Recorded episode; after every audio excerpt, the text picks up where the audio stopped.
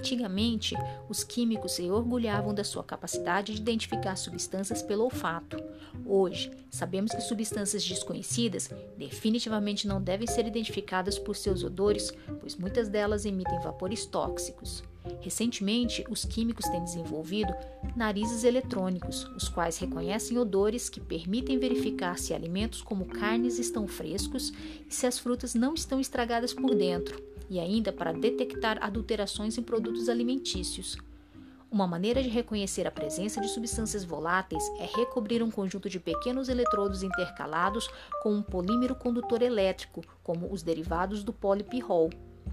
Quando moléculas gasosas que são responsáveis pelos odores são absorvidas pelo polímero, a condutividade elétrica do polímero varia. Gases diferentes afetam a condutividade de modo diferente. Outros sensores semelhantes incluem polímeros modificados pela adição de partículas de prata metálica ou de grafita. Quando o polímero absorve moléculas pequenas, ele se expande e a condutividade elétrica diminui.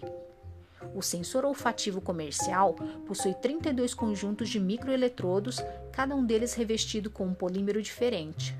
O sensor apresenta, então, 32 perfis diferentes de variação de condutividade elétrica quando exposto a um determinado tipo de vapor.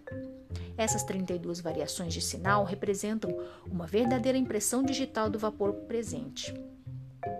Um nariz eletrônico precisa ser treinado de modo a reconhecer diferentes odores através de suas impressões digitais características, representadas pela condutividade elétrica. Algoritmos de padrão de reconhecimento são usados para esse propósito. Outros tipos de nariz eletrônico são baseados nas variações da absorção de luz pelos polímeros depositados na ponta de fibras ópticas e nas variações dos transistores de efeito de campo.